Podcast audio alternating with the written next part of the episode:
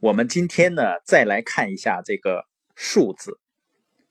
将军的第二号人物叫胡林翼，曾国藩呢曾经赠给胡林翼一副对联叫“舍己从人，大贤之量，推心置腹，群雁所归”。胡林翼在年轻的时候啊，也是一个恃才傲物的人物，不把任何人放在眼里。但自从担当了镇压太平天国的重任之后呢，胡林翼深深认识到。单凭一个人的力量是无法去完成一件大事的，必须得到各方面力量的配合和支持。从那以后呢，胡林翼的为人发生了很大的变化。他对待湘军的人士可以说是至诚至谦。每当遇到大事难事呢，他总是勇于担当；而事后讨论得失呢，总是将过错和责任。揽到自己身上，而把机会和功劳呢推到别人身上，所谓的揽过于己而推美于人。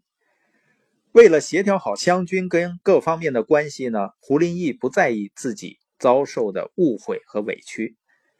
对待自己的下属呢，胡林翼则是苦心扶植。他在担任湖北巡抚的时候啊，湘军水师有两位统帅。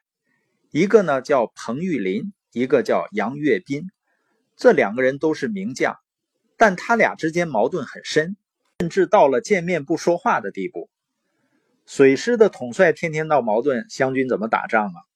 胡林翼专门把两人请到自己的内室，摆好酒，请两人坐好，然后扑通一声给两个人跪下了，说：“如果你两个不和好，我就不起来。”胡林翼是巡抚啊。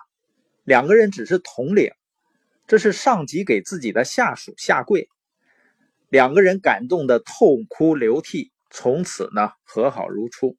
在湘军中呢，曾国藩是一号人物，胡林翼是二号人物。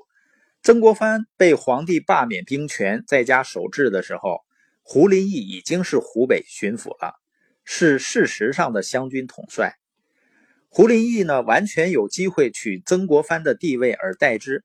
但胡林翼从来没有过这个想法，相反呢，他一心一意维护曾国藩的地位，一心一意想办法请曾国藩重新出山统领湘军。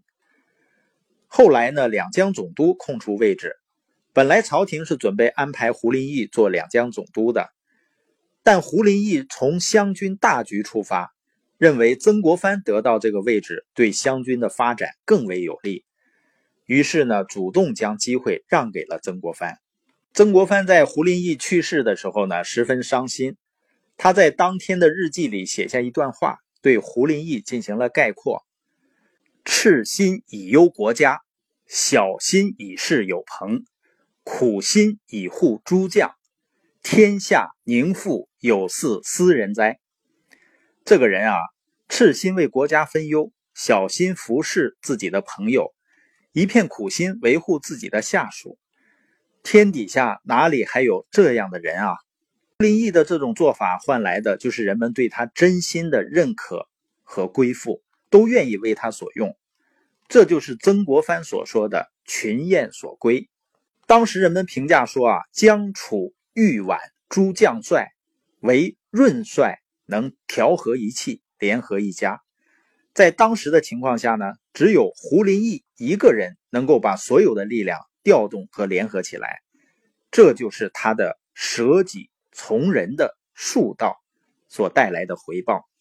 那胡林翼之所以能够有如此的大局观，除了自身的修养之外呢，跟曾国藩早年宁可陷自己于危境困境，也要成胡林翼之美的作为是分不开的。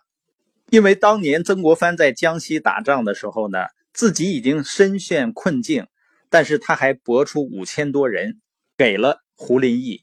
胡林翼呢，正是借助这支精兵呢，夺取了武汉，攻克了九江，进军安徽，屡建大功。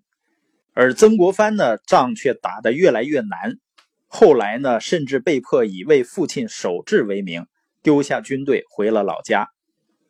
所以呢，他们两个人都能突破私心，不顾自己的安危，一心一意替对方的利益着想，这才成就了和则良美的佳话。